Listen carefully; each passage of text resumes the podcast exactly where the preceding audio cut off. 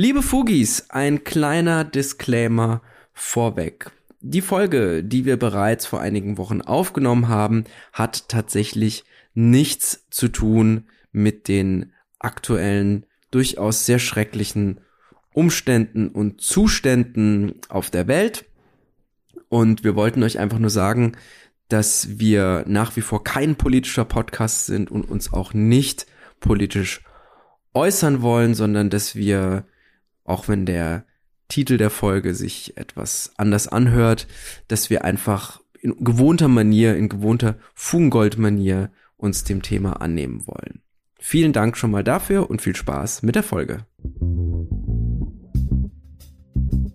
Ich war also unterwegs und wie man so unter Zeitdruck unterwegs ist, kennst du ja, dann ist überall Stress, man ist im Auto, man ärgert sich an jeder Ampel, man flucht über jeden Radfahrer und mhm. man will eigentlich nur so schnell wie möglich ans Ziel kommen und jede Kleinigkeit, die das verzögert, ist einfach ein großer, großer Weltuntergang und jo. nervt einfach. Kenn ich zu Und gut. so ging's mir tatsächlich. Mhm. Und zwar haben wir ein bisschen in, in, in der Wohnung äh, ein paar Veränderungen herbeigeführt. Und, und eigentlich so ziemlich alles umgestellt. Und dafür mussten eben neue Möbel her. Und äh, naja gut, also dann fährt man eben hier und dahin und, und macht das. Und das Zeitfenster insgesamt von einer Woche ist doch sehr knapp gewesen. Und deshalb war hinter jeder Aktion, egal welche, irgendwie Dampf drin. Sei es nur, dass man eine Schraube in die Wand haut oder eben Sachen besorgen muss, neue Möbel abholen muss und, und, und. Mhm. Und ich fuhr dann so mit meinem Auto und Marc, du musst wissen, ich hatte da schon so eine ganze Weile so ein seltsames Quietschen. Und ich war mir nicht so ganz sicher, ob es von den Reifen herrührt oder von den Bremsscheiben oder von den Blöcken mhm. oder was auch immer. Und dann fuhr ich da so und fuhr und fuhr damit. Und die letzten Wochen habe ich mich auch immer so ein bisschen gewundert, warum mein Kraftstoffverbrauch marginal höher ist, aber so, dass er doch merklich ist. War das die, äh, da war das, die, so war das die G-Klasse oder der F-Type? psst, psst, okay, Marc, okay. verrat doch hier nicht meine Geheimnisse. Okay, der ja? Käfer, der Käfer. genau, der Golf 2, der hinten das G-Klasse, den G-Klasse Aufdruck hat. Ja, und die Leute fragen immer, das ist doch gar kein Mercedes und schon gar keine G-Klasse. naja, jedenfalls fuhr ich so und dachte mir nichts außer schnell nach Hause, schnell was tun, schnell weiterarbeiten. Und dann rauchte das so. Habe ich im Rückspiegel gesehen. Und dann dachte ich schon so, oh, das ist aber nicht gut, das ist aber nicht gut. Und dann rauchte es immer mehr und immer mehr. Und dann fuhr ich an die Seite und bin ausgestiegen, habe gesehen, das ist nicht gut da hinten an dem Reifen. Das ist gar nicht gut. Und der war nicht geplatzt oder so, sondern tatsächlich fuhr ich eine ganze, ganze lange Zeit mit quasi angezogener Bremse hinten links. Und das, das schürfte schon so das in, in die Bremsscheibe hinein und die glühte richtig. Also sie war brutal wow. heiß Krass. einfach, ja. Und ich halt mit den ganzen Möbeln und diesem ganzen Kram hinten drin musste natürlich den ADAC rufen, dann wurde das abgeschleppt und dann musste man zu einer Werkstatt mhm. und dann musste ich abgeholt werden, damit man die ganzen Möbel, die da drin waren, in ein anderes Auto verladen kann. Und dabei war ganz viel Zeitdruck und der ganze Tagesplan kam durcheinander, die ganze Wohnung sah aus wie, wie Sau tatsächlich. Alles lag rum, alles durcheinander, alles überall, oh, furchtbar. Und so für so einen ordnungsliebenden Menschen wie mich, ja. ich brauche ja immer so die, die Ordnung, damit ich meine Ruhe habe und, und, mhm. und fokussiert bin und so weiter. Ich war wirklich kurz vorm, vorm Ausrasten. also kurz vorm, vorm, vom inneren Amoklauf einfach. Ja, ja.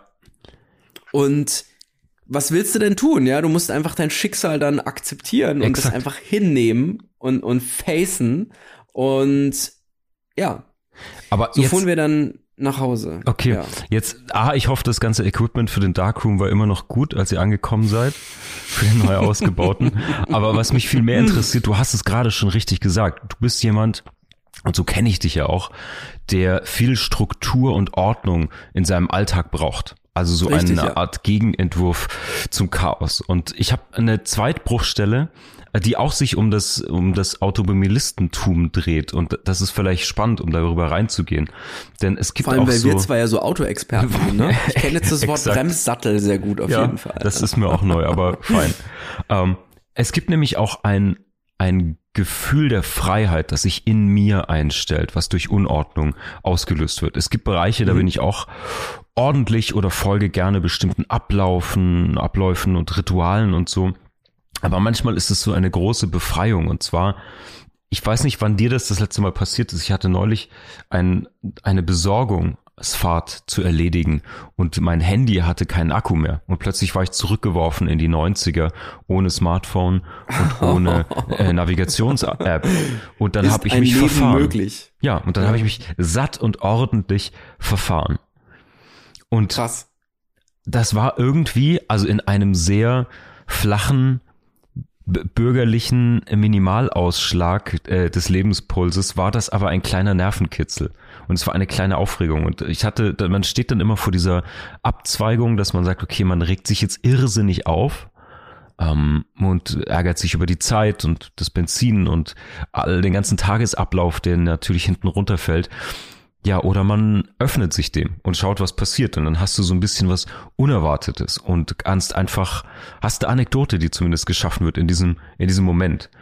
Und ich finde, das ist etwas, was ich von Zeit zu Zeit genießen kann. Ein bisschen Chaos, ein bisschen Unordnung einzustreuen in den Alltag, denn zu viel Vorhersehbarkeit und Gleichförmigkeit in mir so Ermattungszustände auslöst. Also Kann ich sehr gut verstehen, auch wenn das jetzt erstmal komisch klingt, aber ich kann es erklären Ja, gleich. ja, das ist gut. Und ich glaube, über diese, über diese beiden Modi könnten wir uns mal unterhalten. Also gibt es eine Balance zwischen Ordnung und Langeweile oder Chaos und, und, und Zerstörung? Und meine These ist so, eine Prise Chaos kann auch Lebenselixier sein. Und ich glaube, darüber könnten wir heute mal Dringend. sprechen, wie sich das Dringend so, wie du sagst, ja. ja, wie sich das auf unser Leben und vor allen Dingen natürlich äh, siebte Staffel Fugis, wir sind in der Kunst des Lebens. Wir haben natürlich Kunst auch wieder mitgebracht heute. Kunst, in der das Chaos eine Rolle spielt. Und das wollen wir uns anschauen. Was können wir daraus lernen? Wo können wir selbst eine Prise Chaos in unser Leben reinlassen, die uns vielleicht beflügeln kann und die uns vielleicht mal inspiriert oder ein bisschen das Leben spüren lässt, weil nicht alles so wie erwartet vor sich geht. Also heute die Kunst des Chaos. Ladies and Gentlemen, es ist hoffnungslos, aber nicht ernst.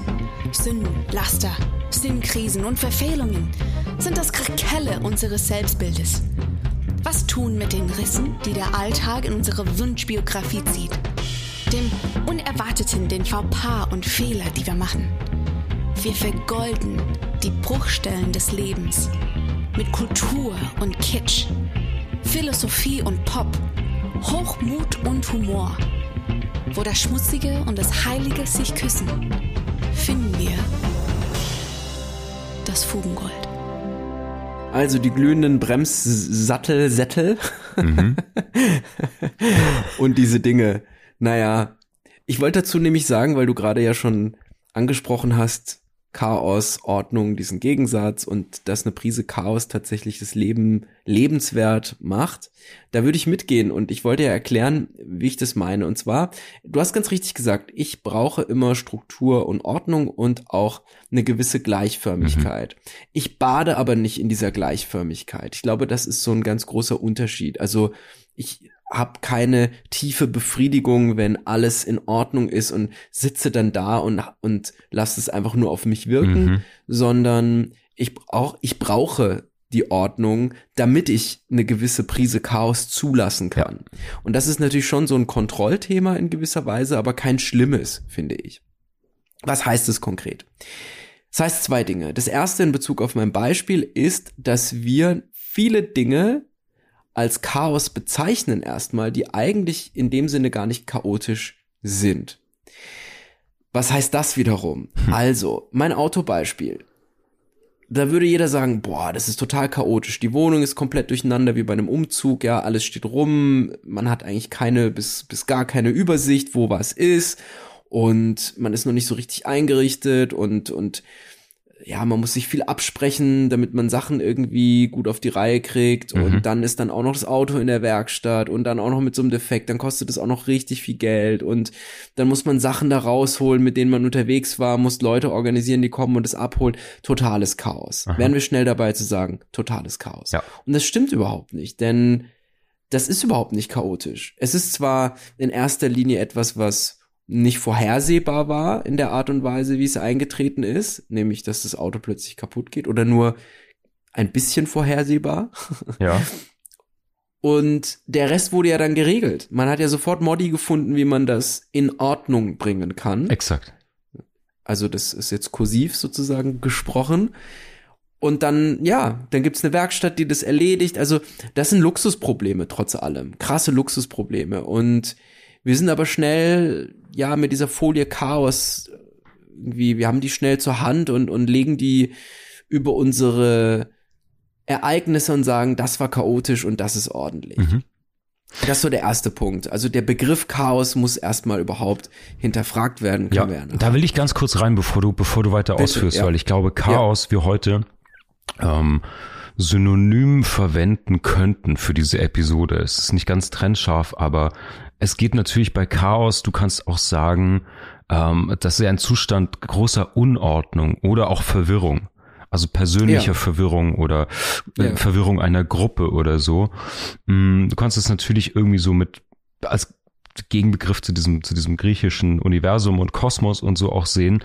Aber, und das finde ich interessant, also ich finde Ordnung und Unordnung sind zwei gute Gegensätze, die man beim Chaos bedenken muss und auch die Unvorhersagbarkeit von Prozessen, wie du es jetzt in der Chaosforschung eher definieren würdest. Das ist nämlich Ja. für mich ein, werde ich gleich drauf eingehen, was du sagst, ähm, Ja. was du gerade im, im, nach dem Intro erwähnt hast. Das hat, spielt für mich nämlich eine Rolle dabei. Aber ja, kurze Einlassung. Ähm, Also Führ sehr gut, ich kann da eigentlich direkt mit dran anknüpfen. Also ich würde auch, ich würde in, in einem Minipunkt widersprechen, ist vielleicht zu viel, aber ich würde an einer anderen Stelle abbiegen. Ich würde sagen, dass, dass wir Unordnung als Chaos bezeichnen. Und dass Unordnung aber erstmal nur der Gegensatz von Ordnung ist. Also in einem System, was wir uns selber erarbeitet haben oder mit dem wir leben, eine Struktur, die wir uns geschaffen haben, in der wir uns eingerichtet haben und die uns in irgendeiner Art und Weise hilft. Mhm. Prozesse schneller zu bewältigen oder eben zur Ruhe zu finden oder beides vielleicht sogar und und und. ja. Das sei jetzt erstmal dahingestellt, das ist sehr individuell. Ein Stück weit haben wir natürlich auch eine vorgegebene Ordnung durch juristische Maßstäbe Ja. und Richtlinien, also Straßenverkehr zum Beispiel. Und auch der ist ja nicht grundsätzlich wie im juristischen Text, sondern es gibt dann noch eine Praxis, die darüber liegt, die gewisse Auslegungssachen, ja. Genau, stell, also bestimmte Sachen werden gebeugt und so weiter. Und das ist aber auch schon wieder anerkannt und, und, und ist auch wieder eine eigene Form von Ordnung, die dann darüber liegt.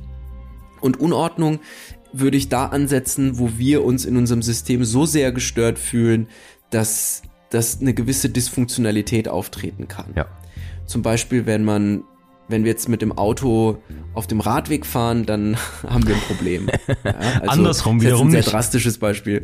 Andersrum wiederum nicht, Genau. genau, richtig. Ja, das ist dann eine Frage der Praxis und der, Ja. der, der Straßen, wie heißt es, der Verkehrsort, STVO, ja.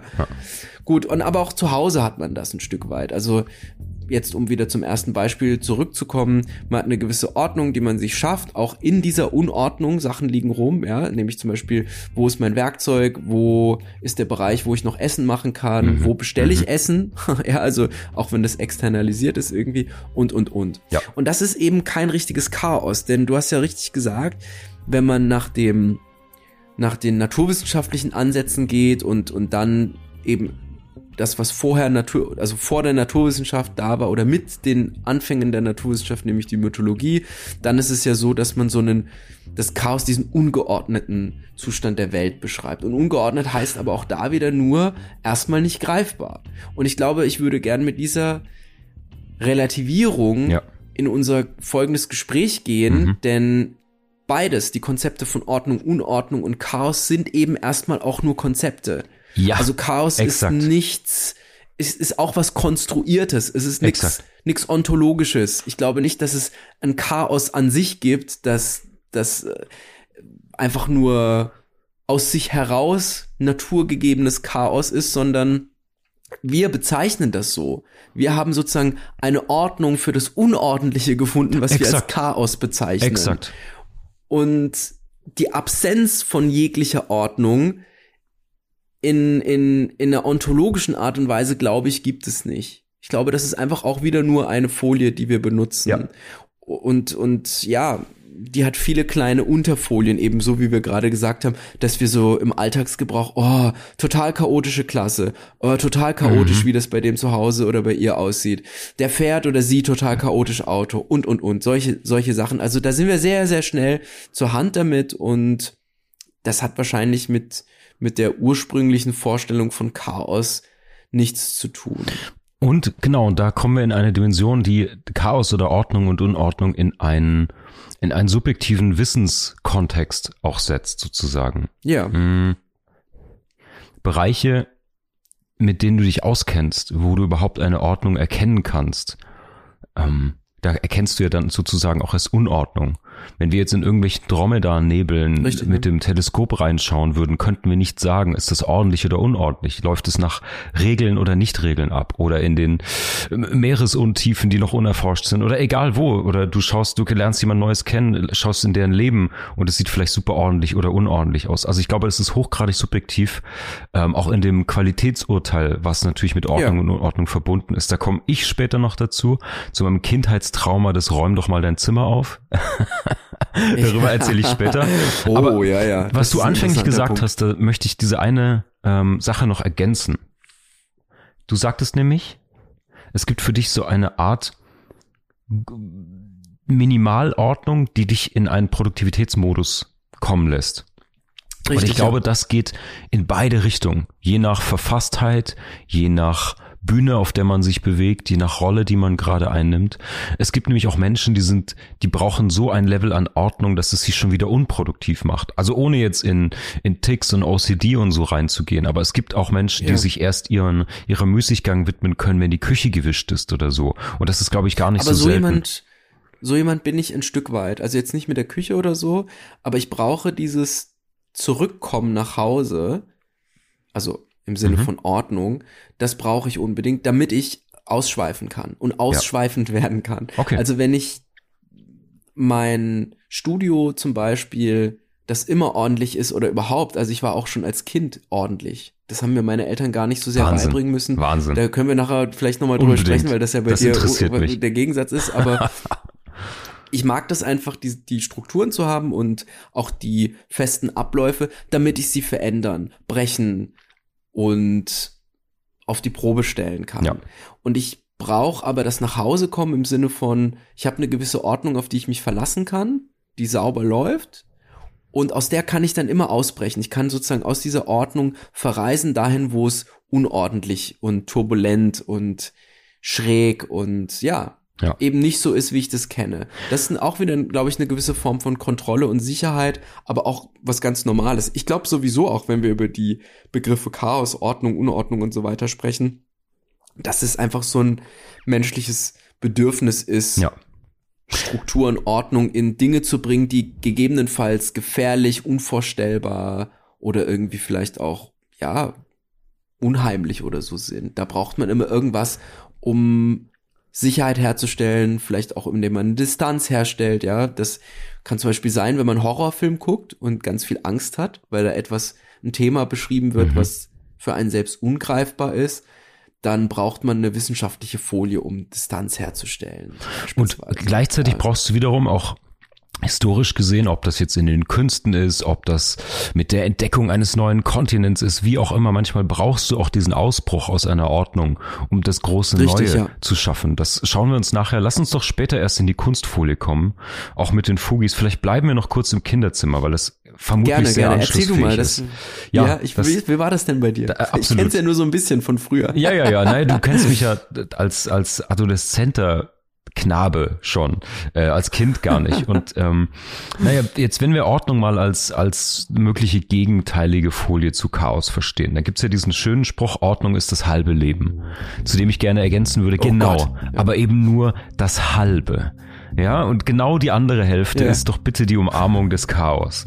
Naja, also um auf diese Kindheits Geschichte einzugehen. Es gab natürlich, wie bei so vielen auch bei mir zu Hause, das Thema, Marc, du musst dein Zimmer aufräumen. Und meine Eltern haben mir da verschiedene, weil sie wussten, dass ich ein absoluter Chaot bin, verschiedenste Möglichkeiten schon gegeben. Ich hatte, bis ich bestimmt zehn Jahre alt war oder so, immer die Möglichkeiten des einfachen Aufräumens schon bekommen. Ich hatte zum Beispiel eine kleine ähm, lila angestrichene, selbst für mich gebastelte Holztheke, in die ich mein Spielzeug einräumen konnte. Die hieß bei uns Spieletheke.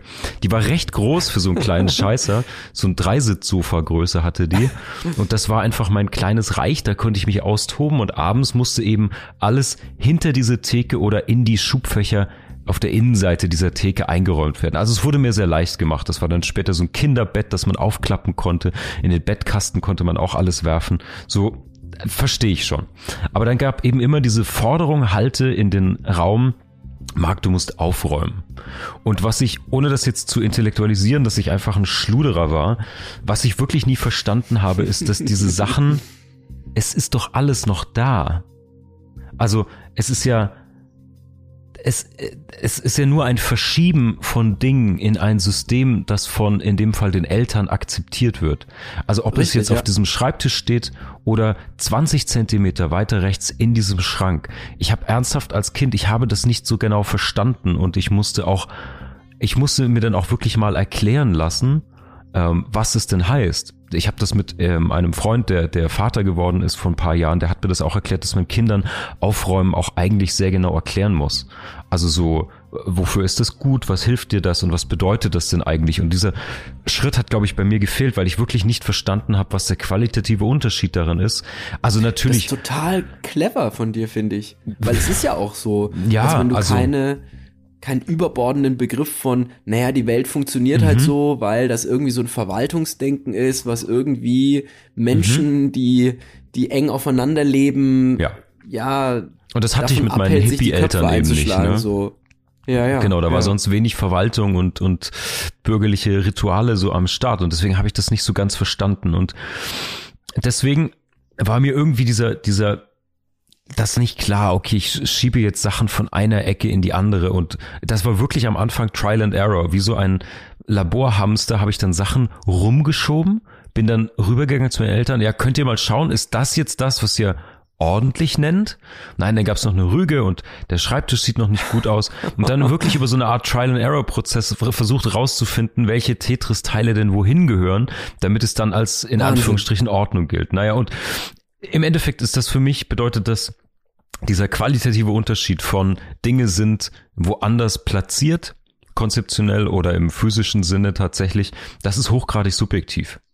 Und ähm, das geht mir ehrlicherweise bis heute so ist. Ich habe auch meine meine Wohnung ist auch ehrlicherweise nur in Zonen eingeteilt. Also ich sitze jetzt hier in der Podcast-Ecke und das man weiß nie, wo da jetzt vielleicht noch eine Gitarre quer liegt oder mein Kabel neu verlegt wird oder so. Aber das ist für mich ein ein Raum, den ich völlig akzeptieren kann und wo ich mich sehr sehr wohl fühle.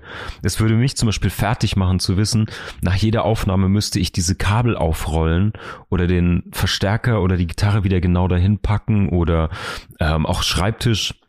Es hat ich, was Zwanghaftes auf jeden Fall. Ja, aber vielleicht also bei mir auch schon, schon zwanghaft, es nicht tun zu wollen. Auch das, das ist richtig, ja. ja. Und irgendwie musste ich, und, und da können wir jetzt den Bogen Zwei schlagen. Konzepte, ne?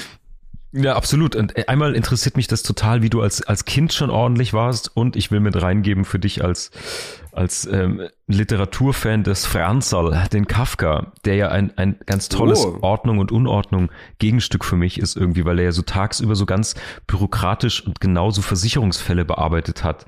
So mit mhm, mhm, formell im Anzug, kein Fehl und Tadel drin und ja, nach Gesetzeslage eben sehr, sehr streng und dann nachts diese absolut geilen, im wahrsten Sinne merkwürdigen Freak-Geschichten aus ihm rausgeplatzt sind. Ja.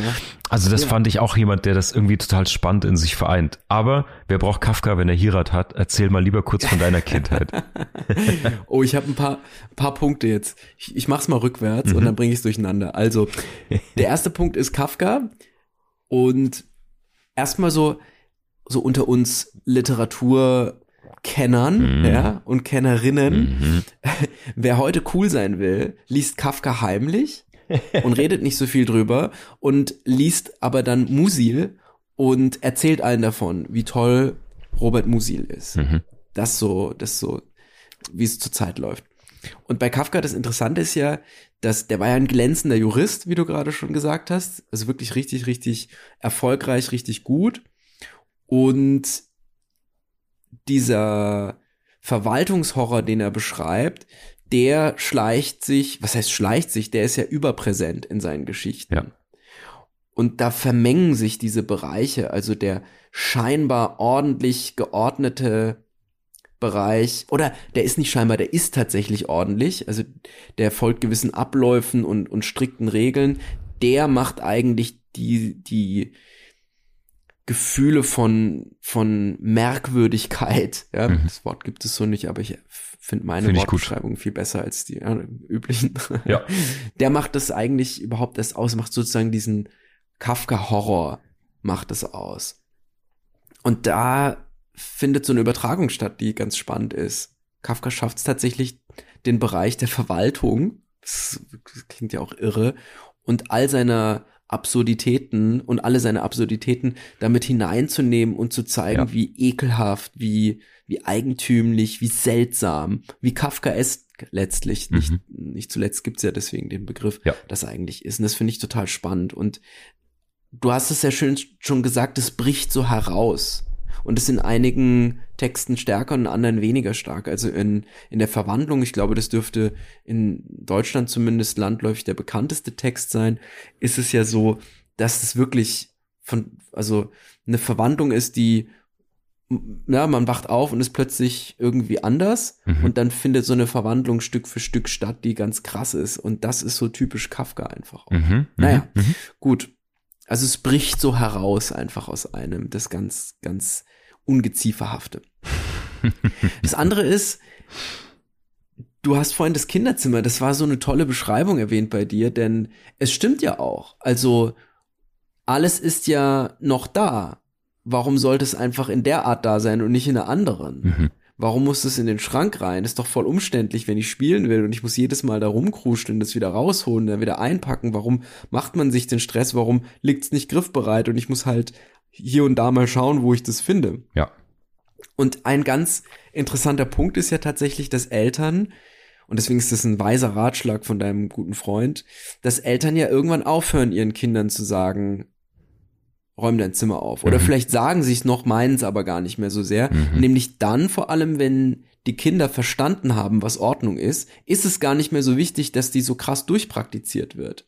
Und das hat ein Stück weit was mit dem Erwachsenwerden zu tun und daran zeigt sich ja dann der krasse Erziehungsauftrag der Eltern hin zum Erwachsenwerden und gar nicht hin zum Ordentlichwerden. Ja. Denn deine Eltern würden ja jetzt auch nicht sagen, Marc, räum dein Zimmer auf, wenn sie da sind. Sie würden allenfalls einen saloppen Kommentar loslassen, aber auch nicht mal das, weil sie wissen, dass du eben kreativ bist und dass du ein Künstler bist und dass du das tust, worauf du Bock hast. So. Aber sie wissen auch, dass du erwachsen bist und eben eine gewisse Kontrolle hast. Mhm. Und ich glaube, das ist das Thema. Kontrolle. Deswegen Sehr sagt man gut. den Kindern irgendwann einfach nur noch, ja, räum mal dein Zimmer auf oder sagt es vielleicht nur noch den Freunden, boah, bei meiner Tochter, bei meinem Sohn sieht's mal wieder aus wie noch was irgendwie. Und dann ist das aber schon ganz arg entschärft. Also sobald dieser Auftrag erfüllt ist und man weiß, das Kind weiß, das ist Ordnung, ist es gar nicht mehr so wichtig dass, dass das dann auch praktiziert wird. Das fand ich interessant. Du hast gerade einen unfassbar wichtigen Aspekt der Kontrolle eingebracht. Über den habe ich gar nicht nachgedacht in der Vorbereitung. Natürlich, mhm. das, was die Ordnung hat, die entweder sozial akzeptiert ist oder die man subjektiverweise beherrschen kann, diese Beherrschbarkeit im Sinne der Kontrolle, mhm. ist, glaube ich, ein hervorragender Begriff, den wir, ja, den wir mal mit auf die, als Folie aufschreiben sollten. Das ist ja, richtig gut. Das, Natürlich, die das Kontrolle. Das ist ja auch das, was unkreativ machen kann. Oder im Exakt. Gegenzug, wie du es gesagt hast, Kreativität ist da gut, wo man loslassen kann, wo man sich gehen lassen kann und Sachen auf sich wirken lassen kann und nicht versucht, sie unbedingt zu beherrschen und, und in ein Korsett zu zwingen. Das braucht man an der einen oder anderen Stelle auch, aber das ist dann Disziplin. Das ist eher was in der Handlung und im Praktizieren selbst. Also du malst ja beispielsweise mhm. und da gibt's ja auch Phasen, die schwierig sind mhm. und die bewältigt werden müssen Absolut. und wo du Disziplin und Kontrolle brauchst. Aber eben nicht, um Kreativität herzustellen, sondern dann war Kreativität schon da, dann hat sie schon gewirkt und dann muss irgendwo an einer bestimmten Stelle eine Kurve ausgemerzt werden und gerade gemacht werden oder umgekehrt. Ja. Etwas, was starr und gerade ist, muss chaotisch gemacht werden, gebrochen werden. Dafür braucht's auch Disziplin. Also es ist nicht ganz kategorisch. Ja, ja, ja, absolut richtig. Ja. Und meine Kinderstube mag, also vielleicht noch das schnell zum Abschluss dazu. Bei mir war das so, ich, ich mochte das eben auch schon früher offensichtlich, wenn ich meine Sachen im Blick hatte. Mhm. Ich glaube, das ist ziemlich wichtig. Das ist mir heute auch noch wichtig. Wenn man meinen Kleiderschrank zum Beispiel sieht, dann ich könnte da nie irgendwas in eine zweite Reihe stellen. Für mich ist es dann weg. Das ist Ah. verschwunden. Das existiert dann nicht mehr. Also es muss alles sichtbar sein. Ich will sehen, was ich habe und ich könnte die Klamotten auch nicht unordentlich irgendwo rumliegen Mhm, haben. mhm. Das, das geht bei mir nicht. Also ich muss wissen, wo das ist und ich muss sehen, was ich habe. Und mich stört aber Unordnung bei anderen zum Beispiel überhaupt nicht. Also wenn ich in ein unordentliches Kinderzimmer bei anderen dann irgendwie reinkam oder so, dachte ich nicht irgendwie, oh, es ist furchtbar hier und schlimm und da kann man ja gar nicht, sondern im Gegenteil, ich habe das voll oft total genossen. Hm. Ich fand das total cool und entspannt und und konnte dann loslassen, weil ich wusste, ich muss das nicht aufräumen. Ja, ja das ist Sondern dann deine Toleranz, andere- die man dir zugute halten eine muss, andere natürlich. Welt, in ja. die man eintauchen kann. Ja. genau, richtig, auch das. Und ich weiß ehrlich gesagt nicht so sehr, woher das kommt. Das muss einfach ein Wesenszug von mir sein. Ich habe mal im Studium versucht, eine Woche lang unordentlich zu sein und habe einfach alles da liegen gelassen, wo es wo es eben war, wo es für mich bequem war auch tatsächlich. Und ich habe dann gleichzeitig Erzähl noch uns mal versucht, bitte ganz kurz Uhren davon, davon im, im Detail, das interessiert mich, weil ich habe mal eine Phase meines Lebens gehabt, Ja. in der ich in allen Bereichen versucht habe, extrem äh, ordentlich und kontrolliert zu sein. Und ich erzähle dir gleich Ja, meinen ach. Versuchsaufbau und das Ergebnis Ja, und ja, mich erzählt gerne. die inszenierte oder die geplante Unordnung, was ja super spannend ist, was dein Experiment war. Das will ich jetzt hören. Also ich habe in der WG gewohnt, das war noch am Anfang vom Studium, Mhm. und habe halt die anderen Zimmer gesehen. Es war eine Fünfer-WG. Und die anderen waren nach meinem Ermessen in ihren Zimmern viel unordentlicher als ich. Mhm. Nicht, dass sie jetzt irgendwie zugemüllt waren oder so, überhaupt nicht. Im Gegenteil, aber ich es war einfach unordentlicher als bei Mhm. mir. Und ich war eh in so einer Phase, wo sich viel bei mir verändert hat auch. Ich hatte mich da frisch getrennt und ähm, gerade angefangen zu studieren und Mhm. Interesse an allem und auch der, ja, der war viel mit Charakterentwicklung. Jetzt jetzt so eine Rückschau, ja. Damals habe ich natürlich das nur so als Impuls wahrgenommen. Mhm. Irgendwie will ich jetzt was anderes. Und dann habe ich so mein Zimmer gesehen und gesehen, wie die anderen das machen, wenn sie nach Hause kommen, wo sie ihre Klamotten lassen und wie sie halt leben einfach Mhm. in ihren Zimmern. Mhm.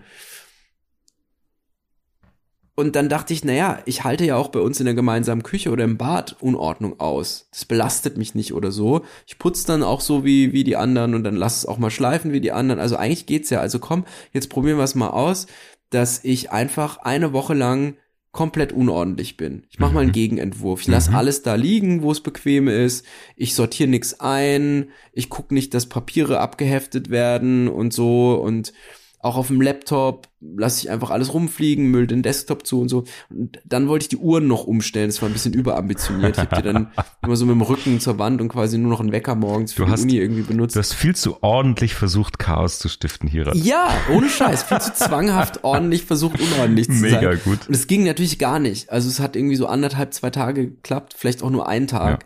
Und da musste ich alles aufräumen. Und dann ist aber was Interessantes passiert. Dann habe ich, dann ging es voll in die andere Richtung. Ich habe so einen Drall zum Minimali Minimalismus bekommen Mhm. und habe alles ausgemistet aus meinem Zimmer. Und wir haben dann irgendwie ein paar Wochen später auch so, ein, so eine Runde, so eine Ikea-Tour gemacht. Als Studis natürlich irgendwie nicht so viel Kohle. Mhm. Mal alles bei Ikea geholt und ich hatte dann nur noch einen Schreibtisch. Der, da war auch nur noch mein Laptop drauf und so ganz wenig anderes Zeug. Ein Bücherregal, eine Couch, ein Bett und ein paar Bilder. Mhm. Das war's. Mhm. Eine Mhm. Kommode noch, ja, mit, mit Klamotten. Das war's. Und alles andere habe ich so weit wie es ging reduziert. Und so Mhm. habe ich eine ganze Weile da gewohnt. Das hat ganz gut funktioniert tatsächlich auch Wahnsinn. war da sehr, sehr befreit. War aber tatsächlich, wenn ich dann draußen war oder so, ich habe das sonst nirgendwo gebraucht. Hm. Also ich habe diese Ordnung jetzt nicht irgendwie auch gesucht, wenn ich irgendwo unterwegs war oder so. Ich habe mein Fahrrad wie Dreck behandelt. Ich habe Mhm. Sachen rumliegen lassen und, und, und. Also das war halt zu Hause. Also ich habe jetzt nicht irgendwie Leuten, Leute zugemüllt oder, ne? Also war jetzt nicht irgendwie in die, bin nicht in die Privatsphäre anderer eingedrungen oder habe im öffentlichen Raum mich daneben benommen. Ja. Aber ich konnte mich halt gehen lassen immer, trotz allem. Ja. Hm. Wie war es denn bei dir mit der Ordnung? Genau, Mann, bei mir war das eben ein, ein, ein gegenteiliger Entwurf, ähm, dass ich mal eine Phase hatte, wo ich dachte, ähm, das Glück, dass man, äh, dass man eigentlich ja in sich sucht oder eine Zufriedenheit ist der bessere Zustand, um das zu beschreiben, den findet man vielleicht, wenn man den in sich selbst nicht dauerhaft findet oder mit bestimmten Bereichen hadert, vielleicht findet man den im Außen, indem man sich anschaut, wie führen andere ihr Leben, welche Rituale, welche Traditionen haben die, wie strukturieren die ihren Alltag, einfach mal auch aus so einer Neugier heraus, was das mit mir macht. Mhm. Das war jetzt keine existenzielle Krise, aber eben dieses Vakuum, was man immer mal wieder, glaube ich, auch zu allen Zeiten spüren kann, ähm, neue Sachen auszuprobieren ein bisschen das Leben mal anders zu spüren. Und da ich das immer sehr impulsiv und emotional und ungeplant gemacht habe, dachte ich, hey, was ist denn jenseits meiner Komfortzone? Ähm, nämlich totale Struktur und Ordnung. Und ich habe das schon ein, zwei Mal irgendwie hier erwähnt oder durchklingen lassen. Das war so eine Phase, die hing auch mit der Gründung von einem Unternehmen zusammen und mit so ein bisschen einem gesettelteren Lebensentwurf. Und dann habe ich das auch, wie das dann manchmal in so manischen Phasen ist, total überambitioniert getan. Also morgens um halb sechs mhm. aufstehen, damit du um sechs, halb sieben direkt im Gym sein kannst, viermal die Woche. Yeah, dann sich yeah. super clean ernähren was du, wenn du mich kennst, natürlich äh, irgendwie eine riesige Herausforderung für mich ist, weil ich absoluter Genussmensch bin. Was nicht heißt, bla bla bla, man kann sich auch gesund, genussvoll ernähren und so weiter und so fort, aber Reese's Peanut Butter Cups mit einem doppelten Whisky sind eben einfach nicht drin, ähm, äh, wenn man das so machen will. Ja? Ähm, du trinkst immer nur doppelte, ich weiß es doch. Für die gibt's gar kein, gibt's nichts anderes. Ja, ja naja, und das hat sich so hochgeschraubt irgendwie und dann heftet man das, dann findet man sich selbst dabei, dass man so sonntags mal noch so alte Versicherungsunterlagen durchgeht und abheftet und so. Und es hat ja. mich auf einer wahnsinnig kurzen, oberflächlichen Ebene ganz kurz erfüllt. Aber das war so ein fahles, mattes, flüchtiges, wertlose Zufriedenheit, die ich daraus gezogen habe. Das war so ein mhm, trotziger mhm. Stolz zu sagen, aber ich bin aufgestanden morgens. Und ich habe mhm. das gemacht und ich habe jetzt hier die Ordnung. Und irgendwie in mir, also ich habe dafür keinen inneren Raum, den ich damit füllen kann oder der mir dann irgendwas zurückgibt. Sondern das ist so, das hat man dann gemacht, aber das wurde zu solchen Hygienefaktoren wie, ja, Zähne putzen, aufs Klo gehen, sonst was, ähm, die ja im, im, im Grunde Nein, die haben ja noch eine viel größere Funktion. Aber das war so ein, das macht man, weil man es machen muss.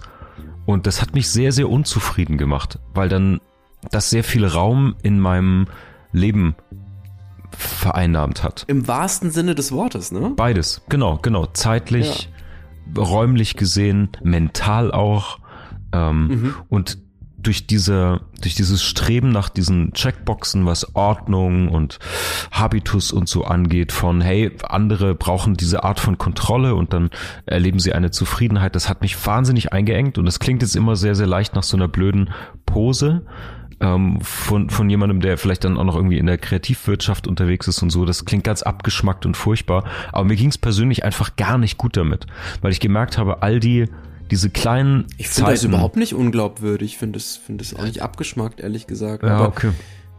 Ja, finde naja. gut, wie du sagst. Also diese kleinen, für, für mich ist, ist, ein, ist ein guter Tag nicht der Tag, an dem ich alles auf der To-Do-Liste und alles nach Kalender und sehr, sehr ordentlich gemacht habe, sondern wenn du sagst, hey, ich habe irgendwie in der Mittagspause stand da diese Gitarre rum und ich habe mir auf eine 20 Minuten Session eingelassen oder ich habe ja.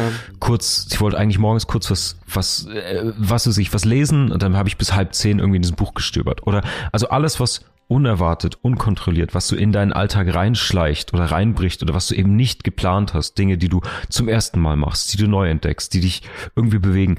Vielleicht liegt das, vielleicht ist das auch ein Defekt in mir, aber ich kann sowas nicht planen. Ich kann mir keinen Kalender schreiben und keine Ordnung herstellen, die diese Fügung und diese Inspiration für mich ähm, zuverlässig nachbaut, sozusagen. Und das heißt, ich bin komplett zurückgegangen wieder. Punkt ja, ich bin komplett zurückgegangen wieder zu, also ich lebe jetzt nicht in so einer RTL 2 Dokumentations-Messi-Wohnung, aber ich lass halt laufen. Ich lass viel, viel mehr laufen, sogar noch Vergleich in der Phase, bevor ich diese Ordnung ausprobiert habe, ähm, auch viel mehr als in, in der Phase davor, weil es jetzt halt bewusst ist und ich sage, hey, es gibt die Sachen, die musst du machen, sonst äh, gibt es den Kuckuck von der von der Steuerfahndung, sonst gibt es irgendwie was weiß ich was. Ne? Also es gibt ja so Zwänge und Ordnung, denen man sich natürlich äh, unterwerfen mhm. sollte. Aber mhm. alles andere versuche ich möglichst als Freischwimmer zu machen und das ist für mich zumindest ein Weg, der mir sehr, sehr gut tut. Boah, da habe ich ganz viel, ganz viel Kleinkram dazu. Cool. Alles, was ich so in meinen ersten drei Google-Suchergebnissen zusammenkramen Perfekt. konnte. Wir haben einen wichtigen Punkt vergessen, aber den gleich. Ich wollte nur sagen, Ordnung hat ja auch seine Grenzen. So wie du das Mhm. beschrieben hast, ich kenne das mit dieser Minimalismusphase. Man kann sich ja ins Unermessliche da hineinsteigern. Also je, wie so ein Mikroskop, je, je näher du rangehst, desto mehr kannst du wieder neue Ordnung schaffen im Detail. Mhm. Also dann die Ernährung und die kann man dann auch noch mal feiner einstellen. Wenn man ganz genau hinguckt, kann man die noch feiner einstellen und dann kann man das übertragen auf die Prozesse in der Küche und die wiederum verfeinern und noch weiter optimieren und, und, und und noch, noch mehr machen und irgendwann, wenn es immer kleinschrittiger wird, wenn man also immer näher mit der Lupe rangeht und da immer mehr Ordnung schafft und immer neue, neue Struktur hineinbringt, wird es irgendwann genau deswegen total unübersichtlich und unkontrollierbar. Und das ist so die eine Sache, wo man dann ein bisschen aufpassen muss auch, dass man nicht in so einen Kontrollzwang dann tatsächlich kommt, weil das mit Ordnung dann eigentlich auch nichts mehr zu tun hat, sondern nur noch so ein Optimierungswahn ist, der irgendwie kontrollieren soll. Und das ist so der fließende Übergang eigentlich auch begrifflich, denn Ordnung hat ja was mit damit zu tun, Vorhersehbarkeit zu schaffen, beziehungsweise Unvorhersehbarkeit auszumerzen. Das ist ja auch bei dem ganzen Ernährungskram die ja, wie soll ich denn sagen, die Agenda-Ideologie ist ein bisschen zu stark, Mhm. aber man, es ist, schwingt so immer im Subtext mit, ey, wenn du dich so ge gesund ernährst, wenn du das so einstellst, wenn du das so perfekt machst, dann wirst du länger leben und dann geht's dir viel besser und, und so weiter. Und das ist ja auch ein Argument, was schnell wirkt. Deswegen kauft man auch lieber bei Alnatura ein, als bei, bei Netto oder keine Ahnung, ja. Auch das ist natürlich Quatsch, weil deswegen lebt man ja nicht gesünder. Aber das wird einem eben verkauft, so. Und Mm, Ich das muss ist auch kurz, eine Form ich, von, ich, von, von, ja. Ich wollte nur ergänzen, ich glaube, dass die, ähm, die Gesundheit ist einer dieser qualitativen Aspekte, ähm, weil ich habe ich hab auch noch eine, eine These, die ich nach, deinem, nach deiner Einlassung hier noch, noch bringen will. Ich glaube, das hat auch noch mit Ja. anderen Qualitäten zu tun. Ich glaube, es ist auch der, es geht schon auch um eine Sinnfrage. Oder nach, was macht Ja. denn ein zufriedenes, ein gelungenes Leben sozusagen aus? Deswegen Kunst des Lebens, also das ist ja deswegen diese, die Tiefe dieser Bruchstelle geht ja relativ weit, was Ordnung und Unordnung oder Chaos eben angeht, weil ich glaube, da auch eine Sehnsucht nach dem ganz, nach der ganz großen Frage drin steckt. Ich habe das Gefühl, wenn ich Ordnung halte oder die Kontrolle bewahre oder diese Disziplin an den Tag lege, dass ich ein gelungenes Leben führe. Also ich glaube, da steckt schon auch ein ganz genau, großer richtig, ja. Klopper irgendwie drin. Ja. Ja, ja, unbedingt. Also, du hast es jetzt natürlich viel größer in den Blick genommen, als ich jetzt. Ich hatte nur so einen kleinen Ausschnitt. Und da gebe ich dir vollkommen recht. Also, und da kann es ja dann auch zur Ideologie werden. Mhm.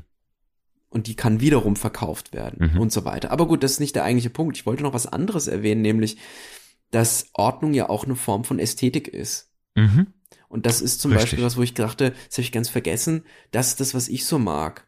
Die Klarheit darin ist etwas, was ich wirklich auch genießen kann, ein Stück weit. Also ich bade, wie gesagt, nicht darin, aber ich mag die Formen. Ich, auch jetzt, wenn es um Architektur geht beispielsweise, dann mag ich so ganz kühle, minimalistische, reduzierte Entwürfe. Ob ich da jetzt so gerne drin wohnen würde, hm, wahrscheinlich schon, aber nur um dann wieder da ausbrechen zu können. Ich mag natürlich auch Altbau und, und, und schräge Wände und so weiter. Das hat auch einen eigenen Charme und eine eigene Ästhetik. Ich meine nur, man kann auch da weiter fragen, welche Form von Ästhetik liegt mir nahe. Vielleicht mag ich es einfach auch lieber, wenn die Sachen rumliegen und es eine gewisse Form von Gemütlichkeit hat dann.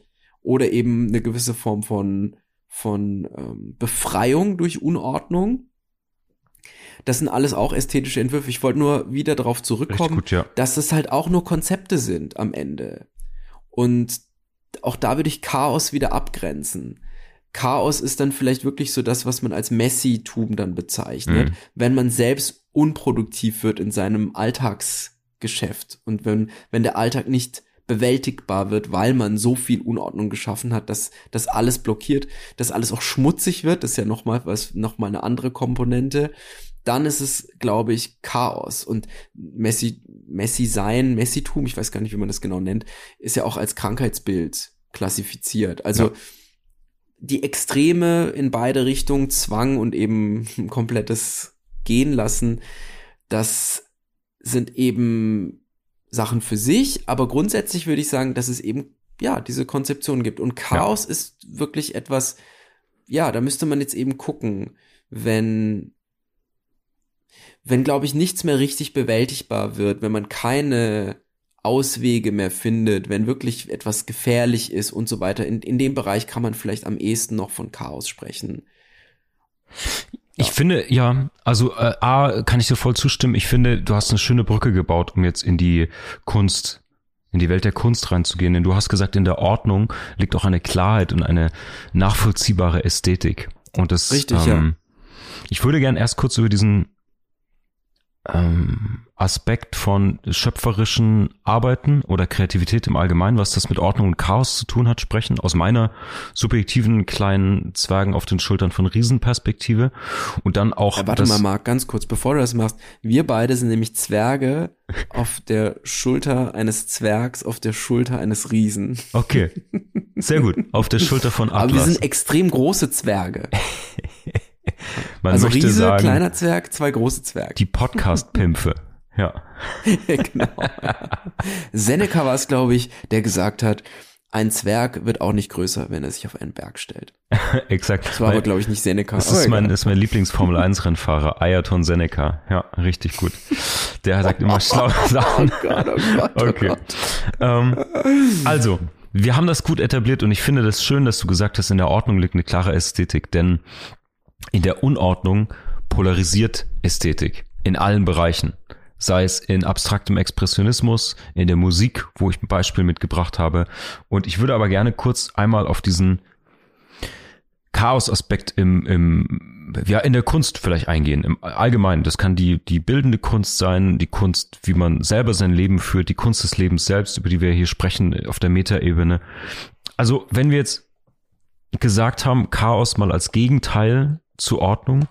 Und es gibt so produktive und unproduktive Unordnung oder Ordnung eben auch, dann gibt es ja in also in deiner in deiner Ratio-Seite gibt es ja bewusste Prozesse und eine aktive Sinnsuche sozusagen. Und die lassen sich nur aus meiner Erfahrung oder vielen Gesprächen, die ich dazu geführt habe, nur bedingt auf kreative Prozesse oder das, was sich Inspiration oder Momente, wo du der Muse begegnest, übertragen.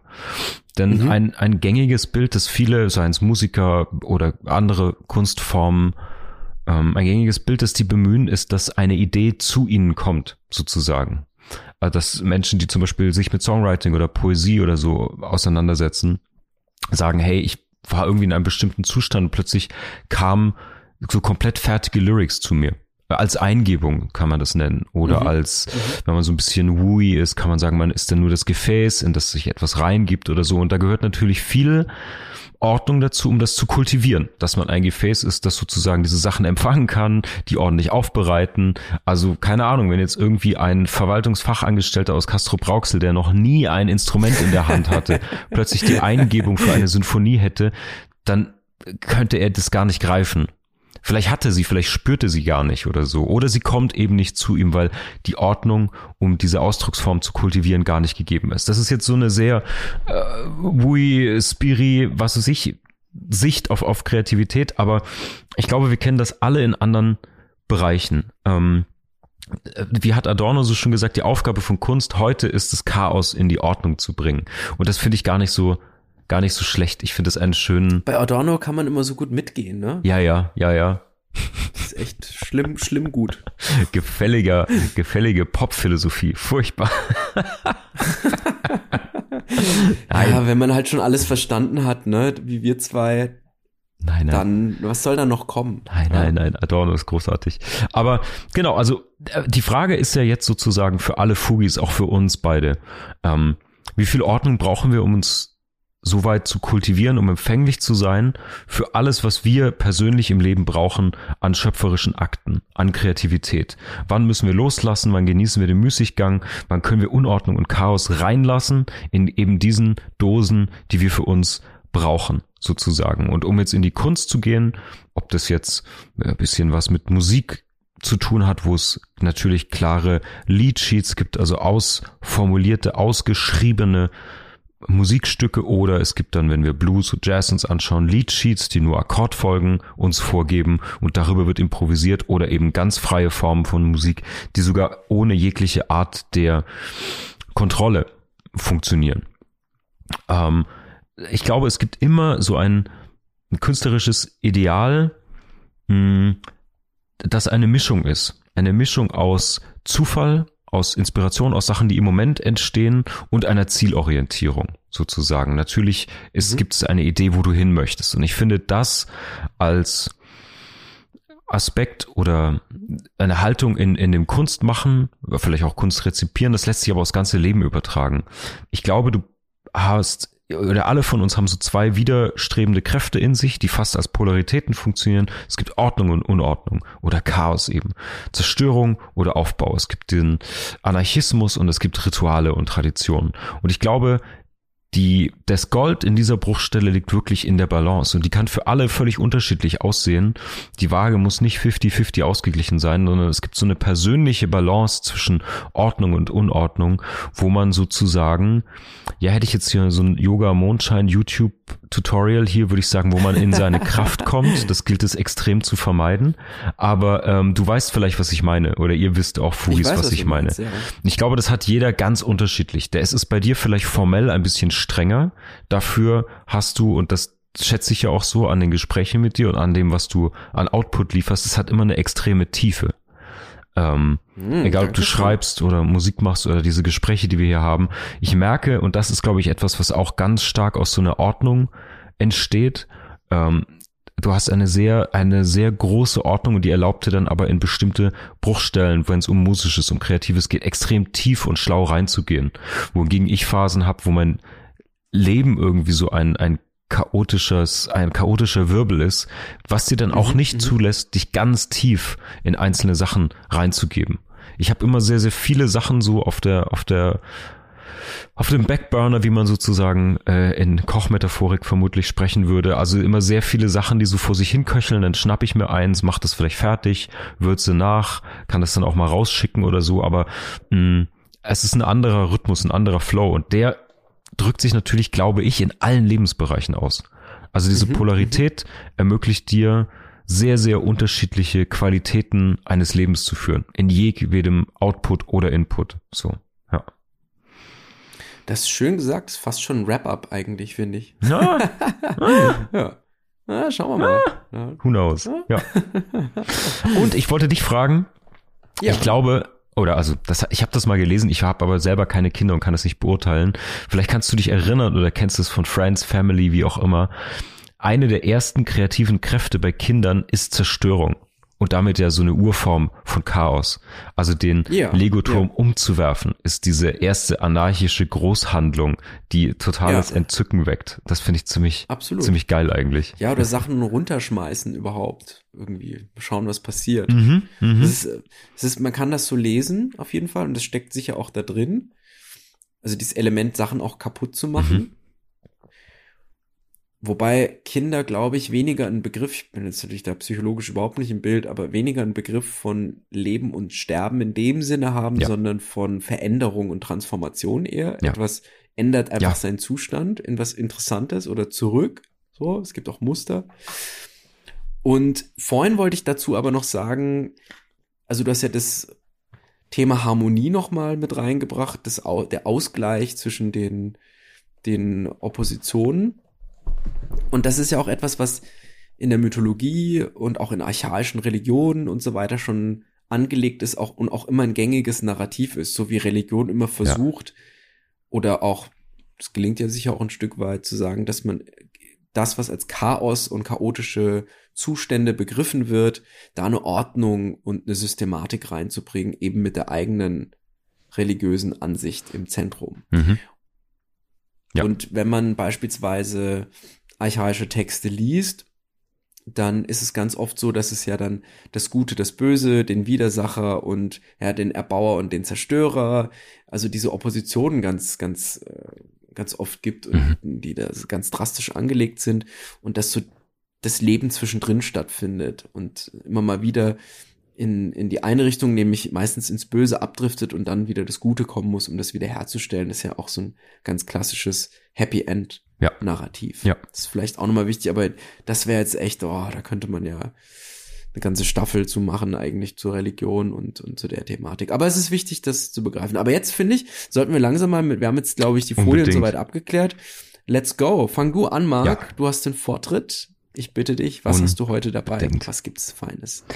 Ich habe ein sehr polarisierendes Kunstwerk zum Thema Chaos ausgesucht. Ähm, Hm. Und zwar, ich habe ein Jazz-Album mitgemacht von Ornette Coleman. Das Album heißt Free Uh, Jazz, nice. a Collective Improvisation. Und das ist letztendlich das Album, was das ganze Genre, das ganze Genre Free Jazz sozusagen benannt hat oder namensstiftend war. Ähm, das wurde Dezember 1960 aufgenommen, 61 äh, dann released sozusagen. Und es gibt glücklicherweise dieses komplette Album auf YouTube. Das findet ihr in den Show Notes.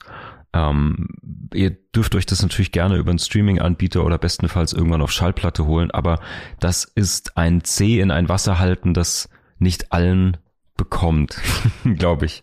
Ähm, Ich glaube, bei Free Jazz springen schon einige aus dem Fenster einfach, ne? Ja. Also, das ist so ein, Free Jazz ist, finde ich, so ein, das ist so ein Running Gag. Die wenigsten, die sagen, äh, äh, äh, Free Jazz, bla bla bla, haben sich damit auseinandergesetzt. Muss man ehrlicherweise sagen. die Mm, meisten mm. schalten ja nach zehn Sekunden aus. Also ähm, so einem, einem Genre mal eine ernsthafte Chance zu geben, kostet ja Überwindung. Sogar für jemanden wie mich, da der. muss man ins Mikroskop dann und Genau. immer genauer hingucken. Genau. wird's nämlich interessant tatsächlich. Also ich höre sehr, Gerade sehr gerne und sehr, sehr viel Jazz. Genau. Und trotzdem ist es auch etwas, ähm, was auf gar keinen Fall nebenher funktioniert. Und das finde ich schon mal geil. Ich mag Sachen, die, die so eine Präsenz einfordern, die einfach nicht so leise im Fahrstuhl laufen, sondern die so sagen, Leute, nee, nee, nee, nee, nee, hier, hier bin ich. So. Das kann irgendwie Glamrock, Schweine-Solos sein, die zu laut, zu lang sind, die sich nach, die sich nach vorne drücken. Das Geil. kann aber auch so ein Free Jazz sein, der sagt, ey, wenn du nicht absolut dich auf mich einlässt und nicht absolut Aufmerksamkeit und durchs Mikroskop schaust, ja, dann fuck you. Dann nerv ich dich jetzt irgendwie, bis du es ausmachst Mhm. oder dich eben, ja, mit mir auseinandersetzt.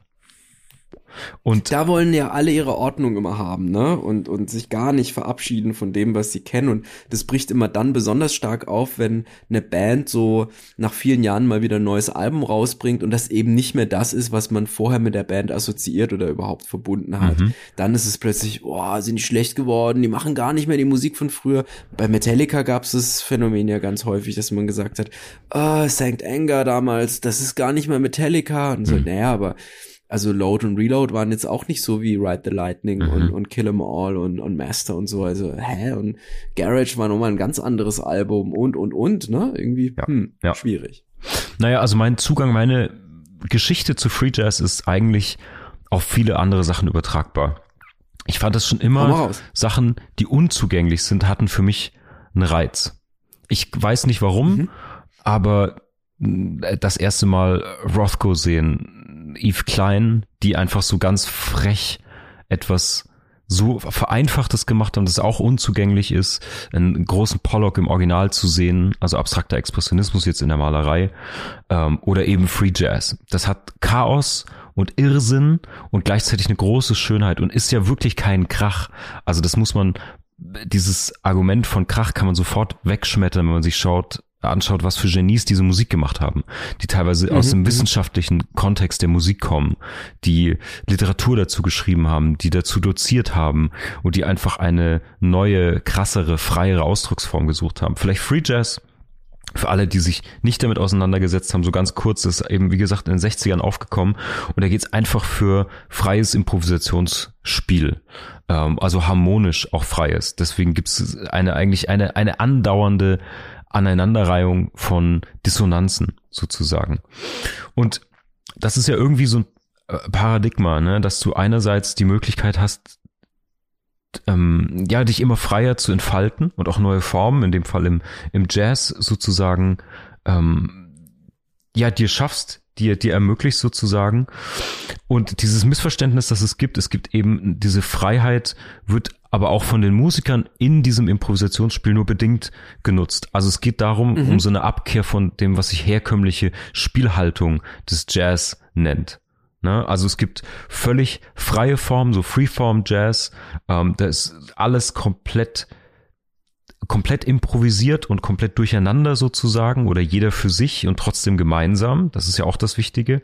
Und es gibt Die trotzdem Künstler harmonieren ja und Künstlerinnen miteinander die ganze Zeit. Sonst Exakt. wäre es ja gar nicht das, was es ist. Es wird ja nicht einzeln aufgenommen und dann einfach randomisiert übereinander gelegt, sondern die, das findet Mhm. ja gleichzeitig statt. Der Raum hat ja ein Momentum, eine Energie, äh, da ist viel vorher auch improvisiert gemeinsam und so. Und es gibt ja eine, Und es ist trotzdem kein Jammen, ne? Es Genau. ist nicht so, jetzt machen wir mal ein bisschen, sondern das hat schon eine eigene Konzeption letztlich wieder, ja. Genau, so also es, es gibt, es gibt äh, so kompositionsähnliche Absprachen gibt es auch.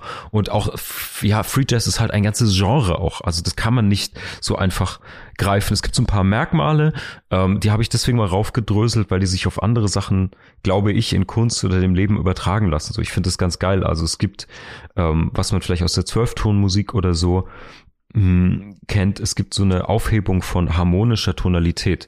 Das heißt, du bindest dich nicht an eine Tonart oder bestimmte musikalische Redewendung, könnte man das jetzt mal übersetzen oder so, ne? Ähm, du bist rhythmisch, schön, schön gesagt, ja. rhythmisch auch frei und das ist natürlich das, was, wenn diese beiden Sachen zusammenkommen, ist es extrem anspruchsvoll zuzuhören.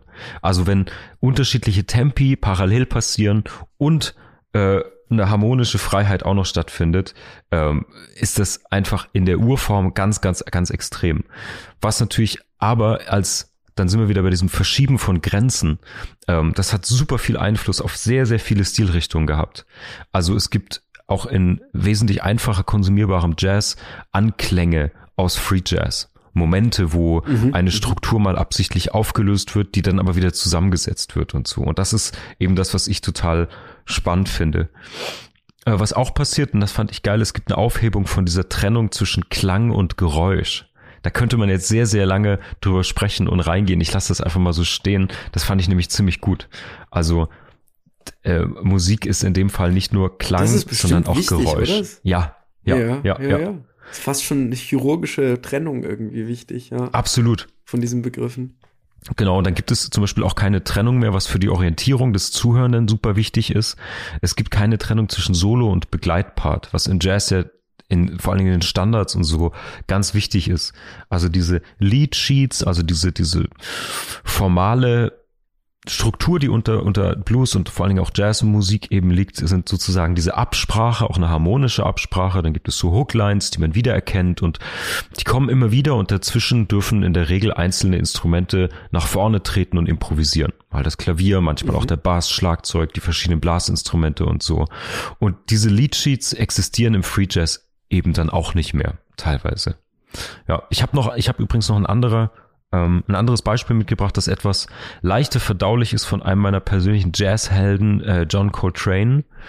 Mm. Ascension heißt das Album. Das gibt's auch auf YouTube, findet ihr auch in den Show Notes. Und da hat ähm, mein Lieblingsstück, wenn ihr euch das nicht ganz geben möchtet, ähm, es gibt ein Solo von Marion Brown. Ähm, Minute 25 ist das sein Solo. Das ist für mich sozusagen mein absoluter, mein absolutes Lieblings Moment in diesem Free Jazz Album und auch Boah, da muss man aber das vorher hören. Das geht, ich finde immer, das, ja ihr könnt ja darf da nicht direkt hinspringen. Ach so, naja, ja, aber ich, man muss es ja zugänglich machen. Also das ist für mich so ein schöner Moment. Das ist, du kannst ja natürlich auch in einem Pollock sagen, hier, fang mal da unten links in der Ecke an, da sehe ich irgendwie einen Dackel in den Wolken. Vielleicht hilft es ja manchmal so ein bisschen über, über ein kleines, über ein kleines Moment die Zugänglichkeit zu schaffen. Und naja, für alle Kritiker einfach nochmal, Brown war äh, Jazzmusiker, Autor und Musikwissenschaftler. Ne? Also he fucking knows what he's doing. Ähm, das finde ich immer noch mal schön, um dieser Standardkritik äh, zu begegnen, ähm, dass das ja Krach und Chaos und so sei. Also Das aber ganz oft gerade bei, bei den Dingen, die, sag ich mal, intellektuell sind in ihrer Mhm. Gestaltung und einen inte intellektuellen Background haben, kommt der Vorwurf oft, wenn sie dann auch noch avantgardistisch geprägt sind, kommt Mhm. da äh, ganz häufig der Vorwurf, ah, das ist einfach nur Lärm oder das ist doch einfach nur so da so dahingepinselt, das gibt's ja in allen Bereichen. das ist oft auch so ein bisschen die Scheu, sich damit auseinanderzusetzen und dann braucht man schnell so ein Feindbild, damit man sagen kann, das ist nicht gut, da muss man gar nicht hingucken. Ja. Man muss ja auch nicht überall hingucken natürlich und alles toll finden, Exakt. aber eine Chance geben, einlassen und offen und tolerant bleiben ist halt immer besser, als einfach zu sagen, nein, das sind meine eingeschossenen und und äh, ja, das sind so die Bereiche, die ich mag und der Rest ist scheiße. Ja. So, das ist halt, das machen halt irgendwie so zwölf bis 16-Jährige so. Ja, absolut. Ja, das sind meine, meine Five Cent zu diesem. Chaos-Kunstwerk. Was hast, was hast du uns denn mitgebracht? Ich kann mich da sehr anschließen, obwohl wir unabhängig voneinander ausgewählt haben. Ich habe ein Lied mitgebracht von der Band Mr. Bungle und das Lied heißt Ars Moriendi.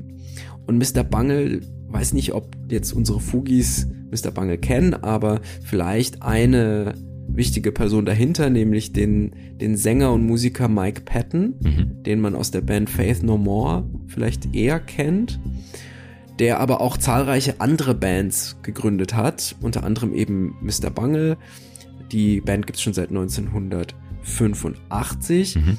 und gilt inzwischen leider als aufgelöst, tatsächlich. Aber man weiß nie so genau, weil Mike Patton eben so viele verschiedene Bands auch hat. Mhm. Es gibt noch eine andere bekannte, Phantomas nämlich. Der Mhm. spielt Ja. Dave Lombardo am Schlagzeug, also der ehemalige Slayer-Drummer. Trevor Dunn von Mr. Bungle am Bass und King Buzzo von den Melvins ist Gitarrist. Yes. Einer der lustigsten Menschen optisch der Welt, auf jeden Fall. genau. Und ich zähle jetzt nicht alle Bands auf, aber bei Mr. Bungle ist jetzt und überhaupt bei Mike Patton das Interessante, dass er sehr viel experimentiert tatsächlich. Und das ist ja so ein Begriff, der auch so inflationär im Zusammenhang mit Musik verwendet wird, aber bei Mr. Bungle sind die Experimentierkonzeptionen sehr gut lesbar und sehr zugänglich. Mhm. Also man, man kann sehr gut dabei zuhören und zugucken auch, wie experimentiert wird und was das Konzept dieses Experimentierens dahinter ist. Also ein Experimentieren heißt hier nicht einfach, man schüttet irgendwas zusammen, wie so ein Chemiebaukasten, den man als Kind hat und guckt, wird's rot, explodiert's, dampft oder nicht. Meistens passiert ja nichts. Sondern man kriegt eine Ahnung davon, was gerade versucht wird und was ausgedrückt werden soll. Und das passiert häufig auf der Ebene des Gesangs. Also Patton hat eine interessante Art zu singen und sich auszudrücken. Er experimentiert mit verschiedenen Sprachen, Portugiesisch, Deutsch, Latein und so weiter. Aber auch mit Lauten und Geräuschen und auch damit das Mikrofon dann, das ist glaube ich dann so eine Impro-Sache, auch in den Mund zu nehmen und zu glucksen und zu gurgeln. Mhm. Und das mischt sich sehr Medley-mäßig in, in das, was da gerade gespielt wird. Er hat aber auch ganz viel Kooperation mit anderen Bands, die bekannt sein dürften. Massive Attack zum Beispiel, wenn man die noch kennt, oder Nora Jones. Also viele Gastmusiker, er hat auch mal Terry Bozo am, am Schlagzeug gehabt bei Phantomas und so weiter. Und das Interessante bei dem Lied, das ich mitgebracht habe, also so viel mal zu Mike Patton, den kann man sich mal anhören Mhm. und angucken, ist wirklich ganz toller, interessanter Musiker, Multiinstrumentalist, Songwriter, Sänger und so weiter. Das Interessante an dem Song ist tatsächlich, dass er so ein bisschen auch das, was wir gerade besprochen haben, ganz gut widerspiegelt. Nämlich, dass Chaos und, und eben auch Ordnung einfach erstmal Konzeptionen sind. Und wenn man, also die Fugis können sich ja jetzt mal den Song anhören, der ist in den Shownotes verlinkt. Und dann nochmal zurückkommen und sich das anhören, denn jetzt geht's los mit den Spoilern. Hm. Gemischt werden hier eigentlich Genre. Aber sie werden nicht einfach nur gemischt, sondern sie werden auf wirklich brillante Art und Weise miteinander verknüpft. Am Anfang denkt man, man hört so irgendwas so wie so ein Zirkus-Jazz irgendwie, Mhm. ja, mit so einem, mit so einem Volksmusik-türkischen Einschlag. Und dann wird irgendwie so eine Art Balkan-Metal daraus, der, also, Bezeichnungen sind fantastisch. auch ein- ja, ja, ja. ein, ein Stück weit durch diesen, durch diesen Song hindurch, hindurch trägt. Und die Übergänge sind relativ klar markiert, sind musikalisch aber trotzdem Übergänge. Es sind keine Brüche, Mhm, mhm, mhm. sondern es sind, ja, wie soll ich sagen, es ist jetzt klingt jetzt so ein bisschen abgehoben, das so, so zu beschreiben, aber es sind als Übergänge markierte Brüche. So Mhm. könnte man das sagen. Und die einzelnen Songanteile und Songbereiche, die Strukturen, die darunter liegen, werden an die Oberfläche geholt und als solche dargestellt. Und das Ganze wird konterkariert durch die Art zu singen. Ich glaube, dass Teile dessen, was gesungen wird, auch einfach Vokalimprovisationen sind. Und trotzdem hat das, ist das Ganze in mehr als, als seine einzelnen Bestandteile. Also es wird schon zu so einem postmodernen Mischmasch, der gar nicht so chaotisch ist, wie es anmutet. Mhm. Es wird eine ganz klare Ordnung hinter dem scheinbar chaotischen sichtbar. Mhm. Und das hinzukriegen, ist einerseits genial, andererseits ist es auch total witzig. Also der Song ist so ein bisschen auch so ein Stinkefinger und so ein bisschen so ein Scheiß drauf. Wir machen es jetzt halt so und Sehr so. Gut, ja. Das äh, ist wirklich, ja, es hat auch noch eine Message so irgendwie, die da auch noch mit verdichtet ist. Und da gibt's einfach unglaublich viel zu entdecken. Und ich glaube sogar Leute, die gar nichts mit Metal zum Beispiel anfangen können, könnten hier ihren Anfang, ihren Anfang finden. Hm. Und das hat mich beeindruckt. Ich fand es faszinierend, die, das, was man vielleicht in Phasen als Krach bezeichnet. Also immer da, wenn man sagen möchte, das ist eigentlich Krach, denkt man plötzlich, ah, ist es irgendwie doch nicht. Da ist doch aber jetzt das und da ist jetzt die Melodie und da passt jetzt das hier. Mhm. Und das ist so ein schöner, schön, schön postmodern. Es ist alles miteinander verdichtet. Es hat irgendwie ganz viele Einzelteile. Es ist eklektizistisch bis zum geht nicht mehr. Mhm. Und trotzdem hat es einen Mainstream-Sound, der aber als solcher auch herausgestellt ist. Unglaublich. Also ganz, ganz toll. Und da lohnt sich eben auch, wir haben es vorhin gesagt, ganz genau hinzuhören, um festzustellen, naja, da ist eben viel, viel mehr, als ich dachte. Und wenn man sich dann mit, mit, äh, ja, Mike Patton dann beschäftigt, merkt man auch krass, okay, da ist wirklich alles irgendwie durchdacht, was der, was der da macht. Und natürlich auch die Band. Also es, es, es ist hier eine Band, die es wirklich gut versteht, Genre zu mixen und die dann eben Genre auch mixt in dem Fall und in, in diesem Song. Mhm. Ganz, ganz, ganz, ganz toll. Richtig, richtig schön beschrieben, ganz tolle Ankündigung, Herleitung dafür. Also alle, die den Song nicht kennen, haben, glaube ich, mega Bock da jetzt reinzuhören und vielleicht sich auch damit ja, mal auseinanderzusetzen in Form von, ja, okay, ich finde vielleicht diesen Zugang, ich finde einen Einstieg äh, in dieses Genre, in diese Musik richtig, richtig gut. Sehr schön, mein Lieber. Ey, wir haben wahnsinnig lange gesprochen. Wir sind schon bei einer Minute, äh, bei einer Minute 15, einer Stunde 15. Ist ja ähm, auch ein dickes Thema, wa? Es ist ein fantastisch dickes Brett, das wir ganz zart angebohrt haben heute. Ähm, ich würde, ich weiß, wenn ich sage, ich möchte Richtung Richtung Ausfahrt abbiegen, dass du meistens noch was aus dem Hut zauberst. Ich wage es trotzdem mal wieder und würde mal meine. Äh, Heute halte ich mal die Klappe. Oh, oh, okay, sehr schön. Da will ich meinen letzten Appell, der dauert auch gar nicht so lange.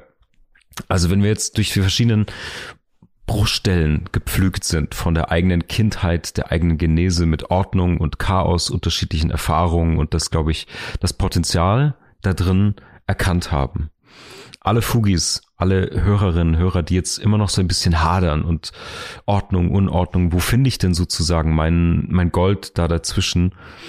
Ich glaube, es gibt eine, ich möchte eine Lanze noch für das Chaos brechen in Form eines Lebenselixiers, weil ich glaube, was ich sehr viel beobachte, ist, Menschen, die sich sehr, sehr, sehr bemühen, kein Funken Unordnung, keinen Hauch des Chaos irgendwie zuzulassen, dass es manchmal zu Langeweile oder Ermüdungserscheinungen kommt. Die können sich auf Beruf, Beziehungen, ähm, auf die eigene Biografie sogar manchmal beziehen.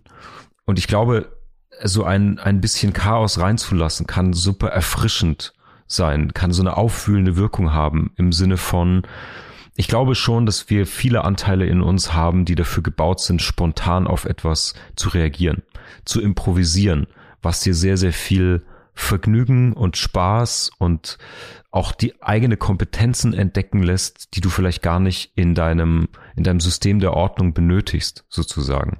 Ich glaube, da kannst du dir selber manchmal kleine Hürden bauen, die du mit Sicherheit überkommst und ähm, da sehr, sehr viel Freude und Zufriedenheit auch rausziehen kannst.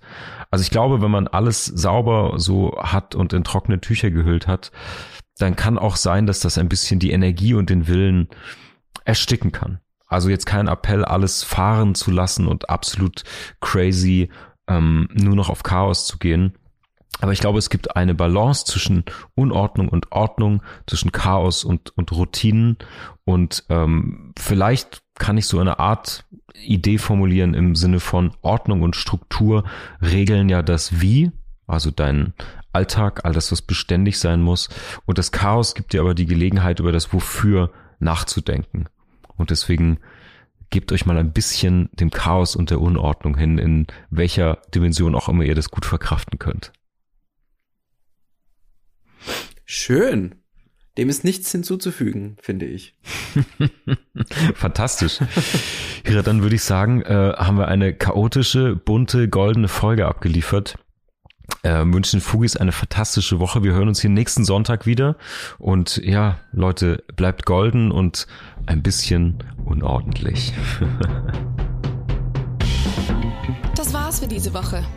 Wir hoffen, wir können einige Bruchstellen für dich vergolden. Schicke uns gerne deine Fragen und Gedanken per E-Mail oder DM. Wenn dir unser Podcast gefällt, kannst du auch Patreon unterstützen. Mehr Gold gibt es auf www.fugengold.de und überall, wo es gute Podcasts gibt. Cheerio, Fugis! Der Kultur- und Wissenspodcast Fugengold wird produziert vom Sweet Spot Studio.